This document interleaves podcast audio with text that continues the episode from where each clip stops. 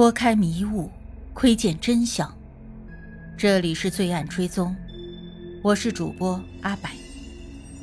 凶案或许离奇残忍，但作案的动机往往代表了人性的欲望。追踪真实罪恶，重返凶案现场。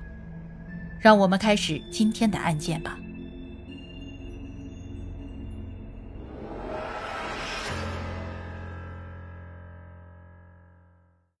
辛辛苦苦将孩子拉扯大，培养成才，可是孩子却做出了伤天害理的事情。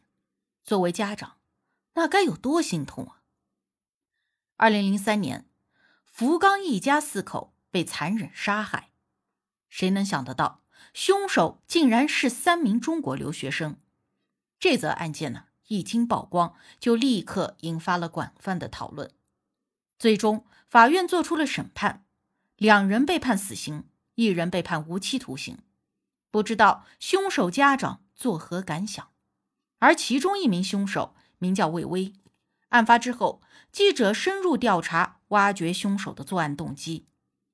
这个魏巍啊，他并不是穷人家的孩子，作案的动机显然不是为了钱。父母接受采访的时候，拿出了多张儿子曾经获奖的照片。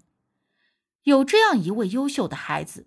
父母一直引以为傲，他们怎么都不肯相信儿子去日本留学，竟然会变成了杀人犯。父母在镜头面前哭诉道：“警察同志们，求求你们仔细的调查一下，还我儿子一个清白。我真的不相信他会变成一个杀人犯。我们家孩子上学的时候从来没有迟到过，也没有受到过处分。”邻居们一直都夸我有个好儿子，你说他怎么可能杀人呢？难道魏巍真的是被冤枉的吗？并不是，他之所以杀人，最主要的动机是为了义气二字，跟钱没有关系。他也正是因为这种不值钱的义气，葬送了自己的一生。二零零三年六月二十日的下午，警方接到了报案。两名目击证人在海湾中发现了尸体，随后大量警力前往了案发现场。经过打捞，一共发现了四具尸体。死者的死法极为残忍，他们的双手双脚都被手铐铐住了。为了防止他们漂浮在水面，凶手还将沉重的哑铃绑在了手铐下面。想要搞清楚谁是凶手，便需要先弄清楚死者的身份。调查死者生前与哪些人有过往来，并从中找寻到蛛丝马迹的线索。无巧不成书，这个时候呀，有个老人报了警，这也得以让警察在短时间内锁定了死者的身份。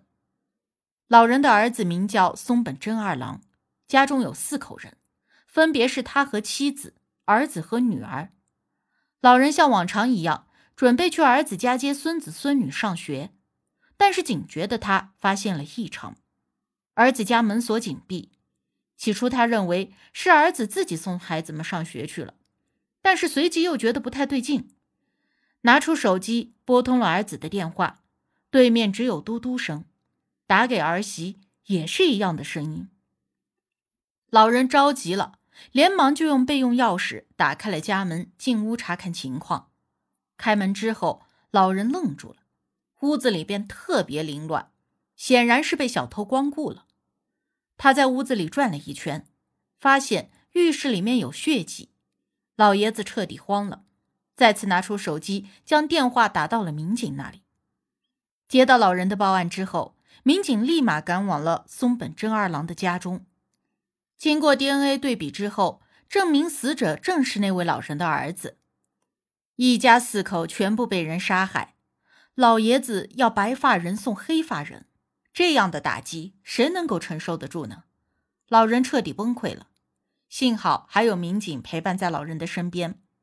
老人握着民警的手说：“恳求警察同志们一定要帮我查出杀害我儿子一家的凶手。”经过不断的调查之后，凶手逐渐浮出了水面。中国留学生韦威、王亮、杨宁。就是这场谋杀案的主犯。二零零三年六月十九日的深夜，三人闯入死者家，盗取了三万多日元，换算一下，折合成人民币只有两千多块钱。难道这点钱值得他们取走四个人的性命吗？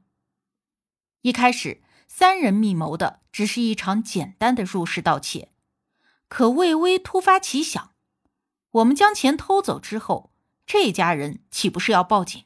警方肯定会找到我们，到时候可就麻烦了。一不做二不休，咱们干脆直接灭口，这样拿到钱之后就可以逃之夭夭了。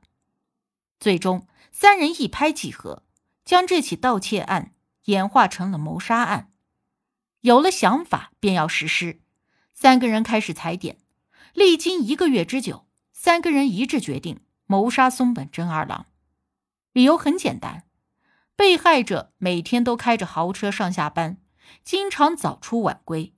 如果没有一定的挣钱能力，又怎么会这样的忙碌？最关键的一点，男主人上班之后，家中只剩下一个手无缚鸡之力的妻子。和两个年幼的孩子，接下来便是作案前的准备。王亮的任务便是购买凶器，他买了四个哑铃和两个手铐。当初民警也正是通过排查器材店的购买人员，成功找到王亮，继而一网打尽，揪出了凶手。准备作案的当天晚上九点钟，三个人准时守在了被害人的家门口，但是因为看到。男主人公的汽车在车库中停着，三人只得暂停计划。他们在被害者的住所周围徘徊到了半夜十二点左右，男主人才驱车离开。三个人准备动手，他们翻墙迈入了被害者的家中，准备实施谋杀。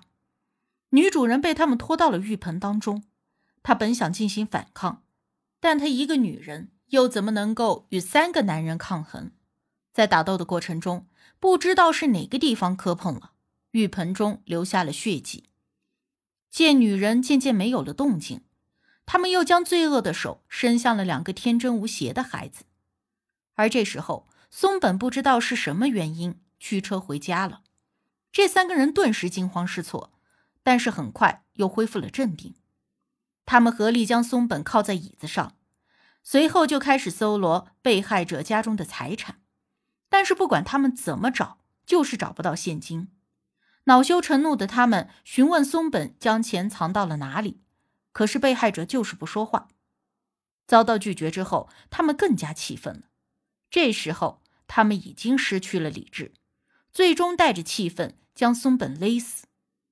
作案完成之后，三个人心中无比惶恐，慌里慌张的将四具尸体铐上了手铐，并在手铐下方。系上了哑铃，开着松本的车将尸体抛尸海底。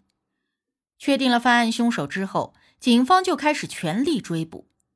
在本案中，两名共犯杨宁和王亮在事情发生之后跑回了中国。天网恢恢，疏而不漏，中国警方已经将其抓捕归案。经过了法院的判决，这两个人分别被判处死刑和无期徒刑。而另一名主犯魏巍留在了日本，被判死刑之后，他一直找律师为自己辩护，试图免于死刑。二零一一年，最高法院驳回上诉，宣判死刑生效。在这起案件中，杨宁、魏巍两名凶手被判死刑，王亮被判无期徒刑。八世间奇案，看人间百态，品百味人生。喜欢的朋友可以订阅专辑，关注我，定期更新真实案件。你都看过或者听过哪些离奇的案件？欢迎留言讨论。我是阿柏，我们下期见。